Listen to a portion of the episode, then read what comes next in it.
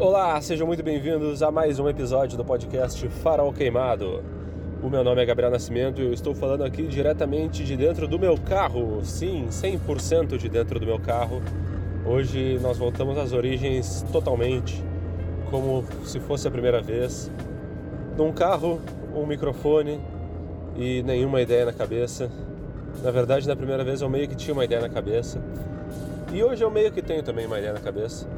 Não queria falar sobre isso, mas vou falar sobre isso, porque é a única ideia na cabeça. E como dizem, né, quando a gente não tem, quando a gente tem apenas uma opção, a gente não tem opção nenhuma.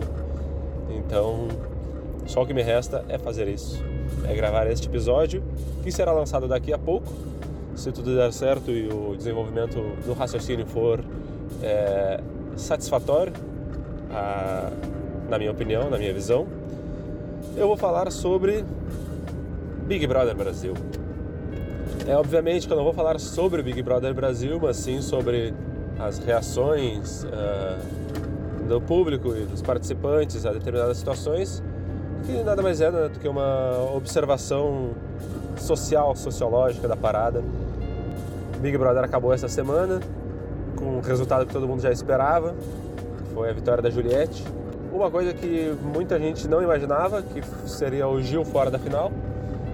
E outra coisa também que ninguém queria, que era o Fiuk na final. Uh, então a gente teve aí um programa, eu, como já disse em algum outro momento aqui no, no Farol Queimado, nunca tinha assistido Big Brother antes, em outros anos, acompanhado assim dessa maneira. E desse ano também eu acompanhei o início e acompanhei o fim, uh, mas de maneiras diferentes, assim, em momentos distintos do meu humor, da minha vida e da, da dinâmica lá dentro da casa, né? Uh, e eu tô gravando isso hoje, na sexta-feira, dia 7 de maio, um dia depois, ou algumas horas depois apenas de ter visto o documentário da Mamacita, o documentário A Vida Depois do Tombo. Fala da história da Carol Conká, antes e depois dela ter participado do Big Brother. E assim, eu acho que é um documentário, como documentário, assim, cumpriu a sua função de documentar algo. Ele não tem assim, uma, não é uma grande obra de, de relato e tudo mais, mas cumpriu a sua função de documentar parte da história da Carol Conká e justamente a parte, a forma, a narrativa que nos faz compreender que a Carol Conká, além de ser uma grande artista, ela é uma pessoa. Uh, eu diria uma pessoa problemática, mas todas as pessoas são problemáticas à sua maneira. E ela, enfim, tem os seus, as suas questões aí que ela não tinha resolvido antes de entrar na casa, como eu acho que ninguém, né? Ninguém nunca vai ter todos os seus, os seus problemas 100% resolvidos. Então ela acabou mostrando muito disso para o público, né? Uh, principalmente naquela questão lá com o Lucas e enfim, até em algumas outras relações, mas o que mais se destacou foi a tal da história da tortura psicológica praticada lá dentro da casa. E o documentário em si ele faz isso assim, ele mostra cenas do Big Brother, cenas da vida dela antes, para explicar como ela chegou até ali. Mas é aquilo, explica do ponto de vista de vamos fazer com que a barra da Carol com K seja aliviada para que os próximos artistas que forem convidados a participar do Big Brother não tenham tanto receio em participar, sabendo que até ela, que foi a pessoa com a maior rejeição do programa já na história, pode ter a sua a sua trajetória recuperada, assim, pode ter uma redenção. E eu acho que pode sim, eu acho que deve, eu acho que merece. Eu acho que a, essa ideia de cancelamento aí, eu, eu falei no episódio do Farol Cancelado lá, e na verdade eu nem lembro o que eu falei naquele episódio, mas as minhas opiniões elas provavelmente são ainda as mesmas, que essa ideia de cancelamento ela parte daquela, daquela coisa, né? Tipo, eu sou o senhor das decisões e você está cancelada de ter as suas, as suas chances, as suas possibilidades. E cara, isso daí é um pensamento que né, vai contra toda aquela ideia de ressocialização ou qualquer coisa que seja de uma pessoa que comete algum erro, eh, seja ele um crime ou, enfim, algum erro menor assim. E a Carol Conká ela fez os dois, né? Ela cometeu crimes e cometeu erros menores. No crime, no caso, a tortura psicológica, a ameaça e outros ali que provavelmente eu não saberia tipificar. Mas uh, tudo isso em TV aberta, num programa de entretenimento. Como não houve uma agressão física, é muito mais difícil de tu, uh, enfim, disso, assim, de determinar o que foi feito. Mas teve muita gente, enquanto ela estava dentro da casa, que dizia: olha só, isso que ela está fazendo é crime artigo tal no Código Penal. Se o Lucas quiser uh, processá-la, eu estarei aqui para ajudar. É, aquela história com a Juliette tal da xenofobia, que eu mesmo levei algum tempo para entender por que, que aquilo ali era xenofobia. Uh, também, assim, dentro de alguma sutileza, foi um, um crime cometido, assim.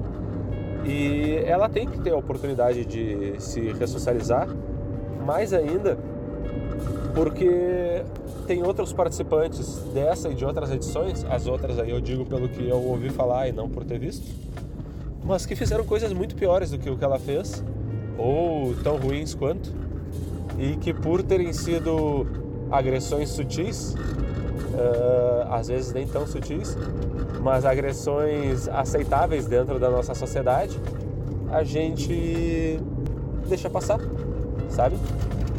Por exemplo, nesse, nessa mesma edição, o, o Rodolfo foi uh, racista diretamente ali com o, com o, o, João.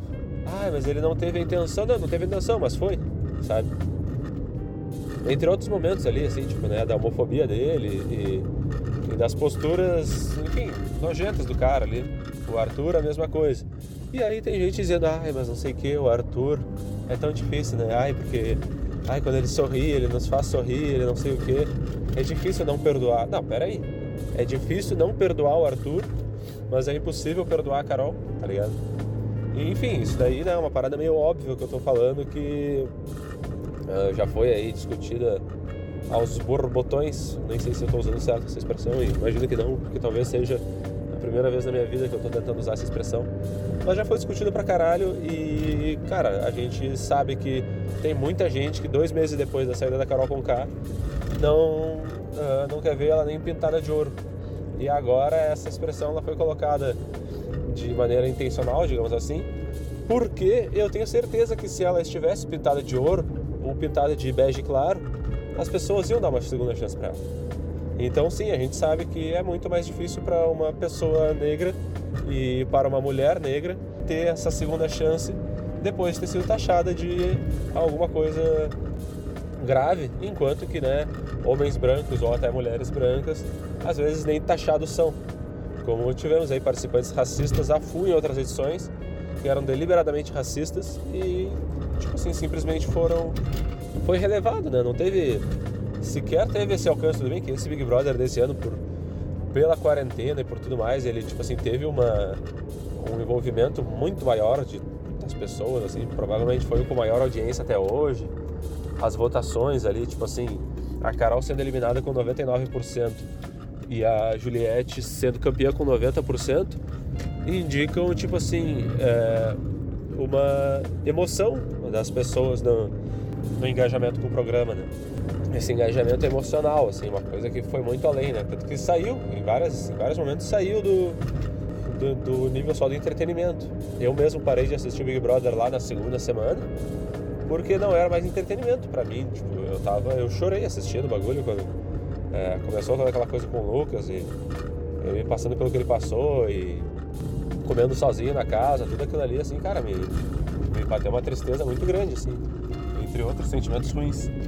É, e aí, só queria observar que eu tô, acabei de passar na frente de um posto de saúde e a vacinação está rolando. Porto Alegre já está vacinando a gurizada. Deixa eu fazer aqui um troço, porque os caras tão. Os caras são foda, né? Os caras. O trânsito tem esse problema que é. Uh... As pessoas, né? As pessoas são o problema do trânsito, na verdade, porque se fossem só os carros, seria de boa.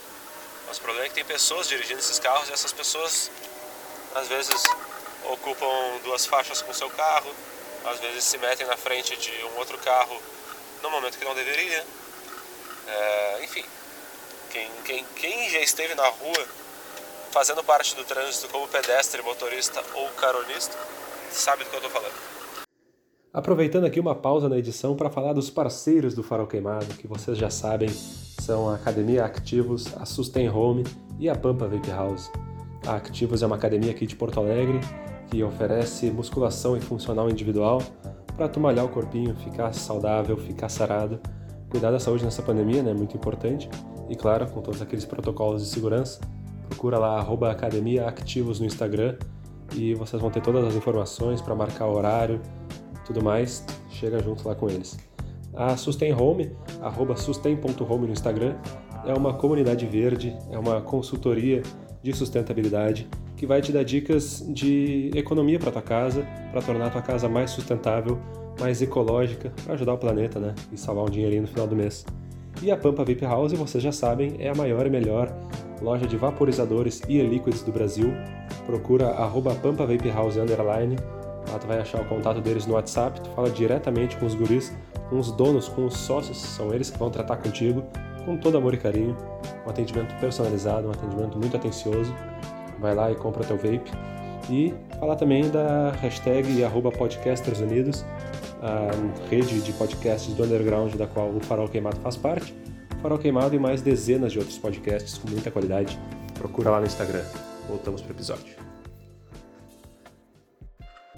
feita essa, essa pausa, vamos seguir aqui com a ideia de que assim, é, o Lucas passou por tudo que ele passou, saiu da casa, que foi a melhor coisa que ele podia fazer para ele, para a carreira dele. Uh, acabei de passar por uma Kombi toda colorida, estilizada no melhor estilo hip, coisa linda. Uh, é uma pena que ela tá presa no engarrafamento, né? Mas, enfim, Porto Alegre, né?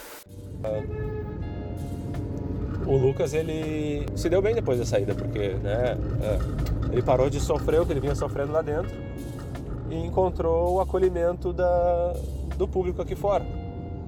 E, e das marcas, né? Porque tem toda aquela história da, da assessoria de imprensa dele que largou fora quando ele estava lá na, na primeira semana, quando ele foi cancelado dentro da casa, ele largou fora. E aí quando é, ele não, a assessoria largou fora. E aí quando começou a redenção dele lá dentro mesmo, porque ele estava sendo tipo massacrado, o pessoal sentiu pena. O cancelamento dele até então tinha sido por, é, na minha visão ali, assim, por, por besteiras, por coisas comuns que pessoas podem, por erros comuns que as pessoas podem cometer, sabe? Enfim, né, nem vamos entrar muito nisso, mas é. A assessoria saiu e logo depois ele começou a ganhar seguidor, ganhar seguidor, ganhar seguidor. Ele saiu da casa com 10 milhões. Na época ele tinha mais seguidores até que a Juliette. E aí se deu bem e tal, resolveu tudo. Mas aí depois, né, tipo, eu parei de acompanhar ele porque para mim, digamos assim, a, a, jornada dele que eu estava acompanhando tinha se resolvido.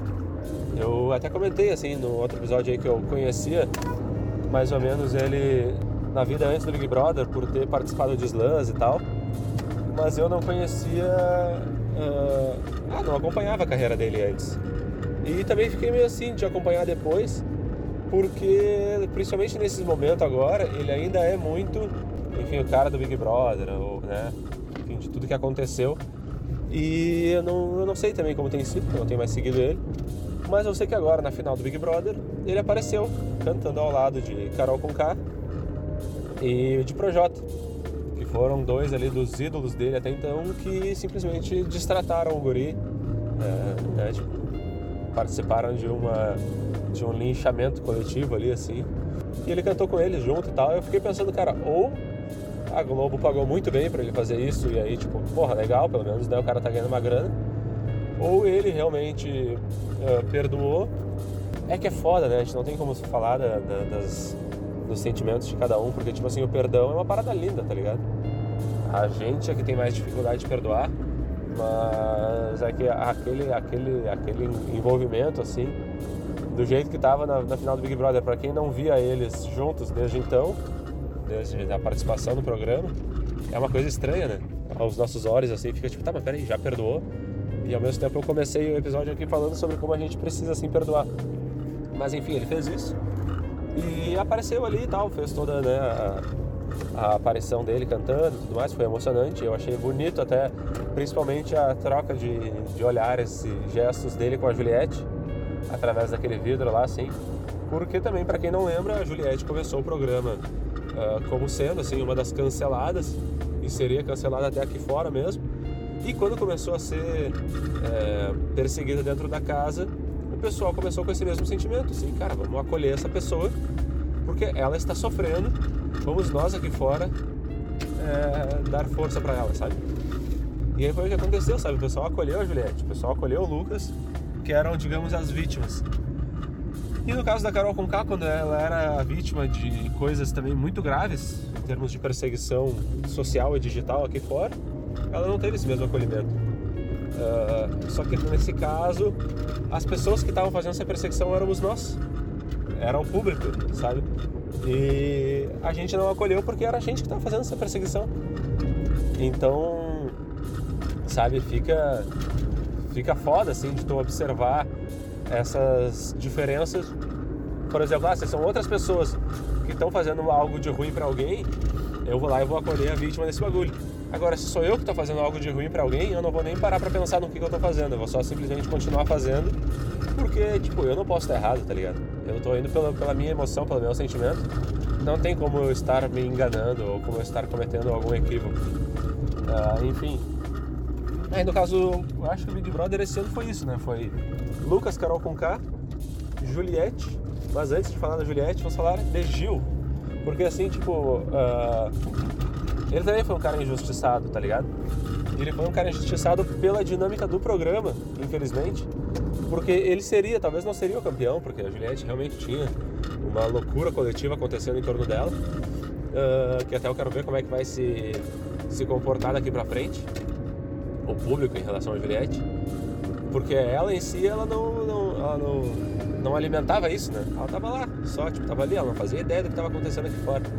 Mas o Gil, ele, era um, ele foi um cara que despertou também muitos sentimentos mistos entre as pessoas, porque ele é um cara foda, assim, tipo, é um cara, né, uma pessoa que batalhou, que conquistou, uh, que tem uma trajetória de vida bonita, que tem uma personalidade legal, uh, carismática, aquela coisa toda que não precisa dizer, mas que também cometeu equívocos, assim, né, como por exemplo aquela aliança dele com a Sara, que é uma pessoa uh, bastante questionável, assim, e, e outras posturas dele dentro da casa uh, que né, fazem as pessoas ter sentimentos mistos. Eu mesmo comemorei quando ele foi líder naquela prova das bolinhas, eu estava assistindo até isso, que a VTube, entre aspas, deixou ele ganhar, não deixou porra nenhuma, né, mas fez uma jogada lá e eu comemorei lá, Gil do Vigor é o nome do líder.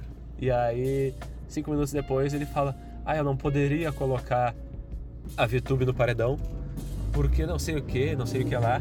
E daí foi lá e colocou a Poca, tá ligado? Era só ele ter colocado a VTube que o pessoal tinha tirado ela, pronto.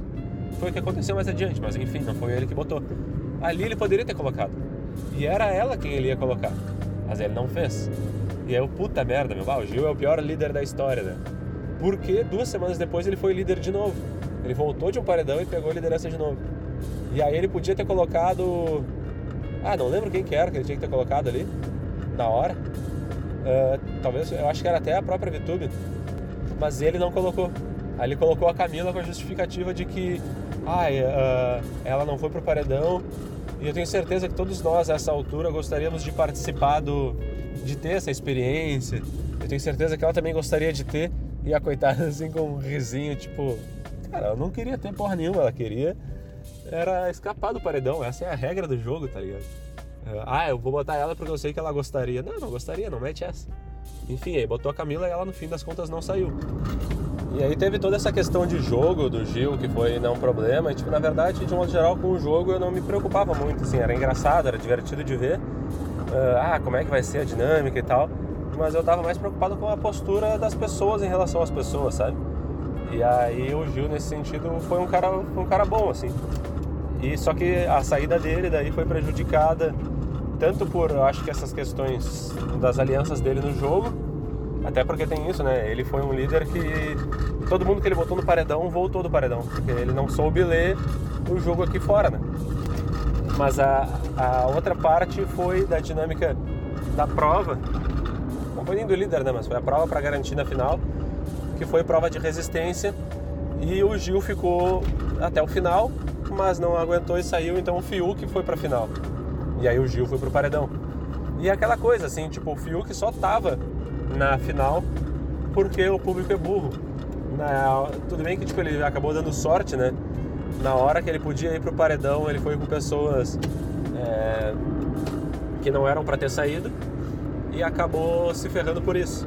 Aliás, acabou se dando bem por isso. Ele acabou, ele foi com pessoas que eram para ter saído. Desculpa, eu tava pensando agora no Bill também, porque o Bill para mim é um injustiçado, que ele foi no segundo paredão com a Juliette e o Gil, que já eram assim potenciais, já eram favoritos, né, naquela, naquela primeira semana. E aí não tinha como o cara se dar bem indo contra a Juliette e Gil. É, e o Fiuk foi o contrário, o Fiuk ele foi tipo contra a Carol Conká e outros assim. E daí acabou se acabou tendo sorte. E acabou chegando na final e não era para chegar por todos os comportamentos dele, por toda, enfim, não, não era um cara que merecia, por exemplo, tirar o lugar do Gil na final. E aí, claro que ele não ia fazer, mas eu acho que ele deveria ter dito assim, na hora da prova do líder, tá só ele e o Gil, ele fala, tá, meu, essa é tua então, tá ligado? Tu vai chegar na final. Porque, porra, são amigos, tá ligado? Ele sabendo de, de onde o Gil veio e toda aquela porra, eu teria feito isso, eu acho. Se eu fosse um cara é, famoso, e, ou talvez até eu sendo quem eu sou. Se eu tivesse com o Gil e fosse amigo dele, soubesse o quanto era importante para ele ali, apesar dos pesares, eu diria, não, vai que é tu. E largaria da prova e era isso. Ele não fez. Eita merda. Eita merda.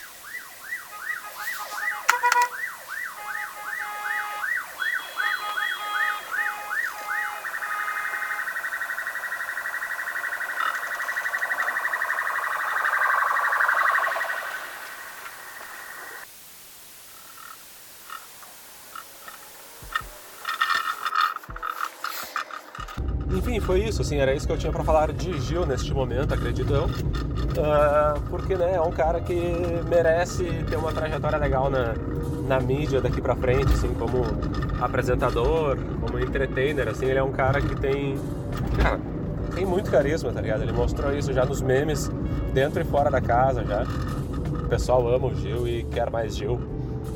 É, mas veremos cenas dos próximos capítulos. Hein? E aí outra coisa que eu queria comentar, apesar de já estar um episódio longo, nesta minha jornada de, de direção aqui, é o lance da Juliette, o fenômeno Juliette. Porque eu acho que tem duas coisas muito distintas, talvez três ou talvez várias. São muitos pontos, assim, eu não sei nem se eu vou conseguir abordar todos eles. Nessa participação dela, nesse acontecimento que foi a participação dela. Porque ela, assim como o Lucas, ela acabou sendo acolhida num primeiro momento pela perseguição. Porque na primeira semana ela também, talvez se não tivesse imunizada, também talvez teria saído, teria ido ao paredão e teria é, saído ou sofrido. Eu não sei como é que estava de verdade, assim, não sei como é que estava o acolhimento dela, assim. Ela passou a ser acolhida por isso que eu já falei, né? Quando o pessoal começou a ver, nossa, como ela está sofrendo lá dentro, vamos nós aqui fora fazer justiça por ela. O Lucas também teve muito muito de ajuda nisso, porque ele era um cara que estava nos holofotes na, na, época. E aí ele falou assim, não, isso aqui... Ele ficou do lado dela, ela ficou do lado dele, ele, ele do lado dela. E aí ela, enfim, teve toda essa ajuda do que foi o começo do programa.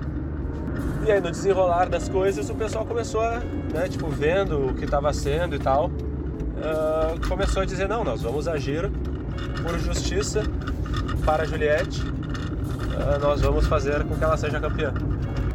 E aí ela foi campeã, só que tipo assim, eu vejo muita gente uh, criticando a Juliette por ser quem ela é, como se a Juliette devesse ser quem as pessoas aqui fora quisessem, ou lá dentro também, quisessem que ela fosse. Ela não poderia ser quem ela é. O pessoal não estava pronto para aceitá-la do jeito que ela é. E eu não vejo ela como sendo uma pessoa ruim, algumas pessoas enxergaram comportamentos abusivos nela, coisas assim que de verdade eu não enxerguei. E inclusive eu os argumentos e falei, olha, nos momentos que eu vi, e até essas coisas que a gente viu as mesmas as mesmas cenas e tal, e isso que tu está dizendo que enxergou, eu não enxerguei. Uh, não vejo ela como sendo uma pessoa ruim, vejo ela como sendo uma pessoa problemática, como todo mundo, né? Ou seja, uma pessoa. E as pessoas começaram a querer enxergar coisas nela ou a querer dizer como ela deveria ser para ser melhor aceita, né? E isso despertou em muitas pessoas vários sentimentos uh, também mistos. Algumas pessoas gostam, querem defender, mas dizem, ai, mas tem horas que não dá para defender. E, cara, acho que tu não precisa defender todo mundo o tempo todo, tá ligado? Menos ainda um participante de um reality show que tu conhece há três meses. Tu não precisa defender todo mundo o tempo todo. Mas tu não precisa também atacar todo mundo o tempo todo. E, aliás, não precisa atacar ninguém o tempo todo. E tu não precisa, ah, exceto o nosso presidente, né? Porque ele que se foda. E tu não precisa atacar ninguém pelo que os seus seguidores fazem, tá ligado? Porque, tipo assim, a Juliette, cara, eu não acompanhei direito isso. Mas pelo que eu entendi, o público da Juliette foi zoadíssimo dentro da. Uh, fora da casa, aqui no caso, obviamente, na internet, porque. Uh, enfim, ia em páginas de perfis e coisas e falava, sabe, fazia assim uma. Um... O pessoal disse assim que uh, haveriam táticas de milícia e não sei o que. Só que daí é muito doido porque eu cheguei a ver uma coluna que eu não consegui ler inteira, obviamente, eu li só um trecho, mas dizendo, ah, porque Juliette uh, lembra muito as milícias virtuais do, de Jair Bolsonaro. E eu fiquei pensando, cara, a Juliette lembra isso? Não, o público da Juliette pode lembrar, sabe? Mas ela não. É, isso que é foda, sabe? Esse que é o lance, eu não, eu não consigo entender. É a, a, tu culpar uma pessoa pelo que pessoas ao redor dela, digamos assim, estão fazendo, sabe? E aconteceu, isso acontecia. Entre outras coisas, né? O pessoal culpava ela por coisas que qualquer um faz, ou que qualquer um faria na situação dela, mas que por não, por não estarem fazendo naquele momento, não se enxergam uh, como sendo as potenciais vítimas daquela perseguição ali. E cara, eu não sei até, né, tô preocupado aqui porque eu estou voltando para casa no início de manhã, que eu precisei sair urgentemente. E tô preocupado com que eu tô atrasado pro trabalho. Aí acabei até, né, entre meus pensamentos e raciocínios vem muito essa ideia assim, eu acabei me distraindo. Mas eu acho que assim, cara, ela virou um fenômeno. Eu acho que ela não vai se manter um fenômeno, apesar de achar que ela merece assim uh, algum sucesso e tal por ela, como eu disse, me parece uma pessoa boa, parece uma pessoa talentosa, pelo menos na parte da música ali, na parte da maquiagem, que é a coisa dela já era antes. E no carisma, cara, ela é uma pessoa boa, tá ligado? Ela, pra mim, demonstrou ser uma pessoa boa, que sabe muito bem acolher os outros. E aí, sobre acolhimento e outras nuances, eu vou fazer um episódio separado, assim, para falar porque daí entra, eu acho, todas essas ideias do que eu falei dos outros participantes ali.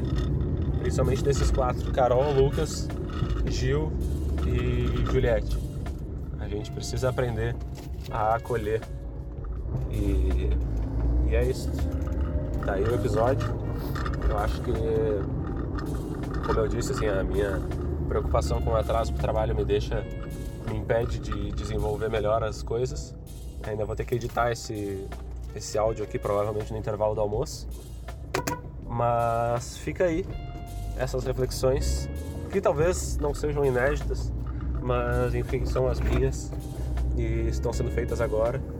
Eu acho que eu nem cheguei a falar tanto sobre o documentário, né? Vou ter que até ouvir para ver se eu falei sobre o documentário, porque a minha ideia era falar muito mais sobre o documentário que eu acabei de ver do que sobre o programa que né, todo mundo já falou. Não que o documentário também não tenha falado. Mas enfim, assistam o documentário para ver, para pelo menos saber do que se trata, quem tiver interesse, obviamente. E cara, assistam as suas próprias reações, olhem para dentro e vejam se tá certo tudo que vocês fazem quando agem ou reagem a alguma coisa.